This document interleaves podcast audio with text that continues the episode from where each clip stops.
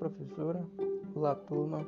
Meu nome é Pedro Lucas, sou do segundo ano e eu vim falar sobre os restaurantes que fazem parte do setor terciário.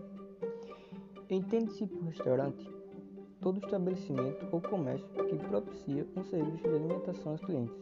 Ele é um espaço público que qualquer pessoa pode ter acesso. Entretanto, apesar de ser uma entidade pública, seus serviços são cobrados e, portanto, não são gratuitos.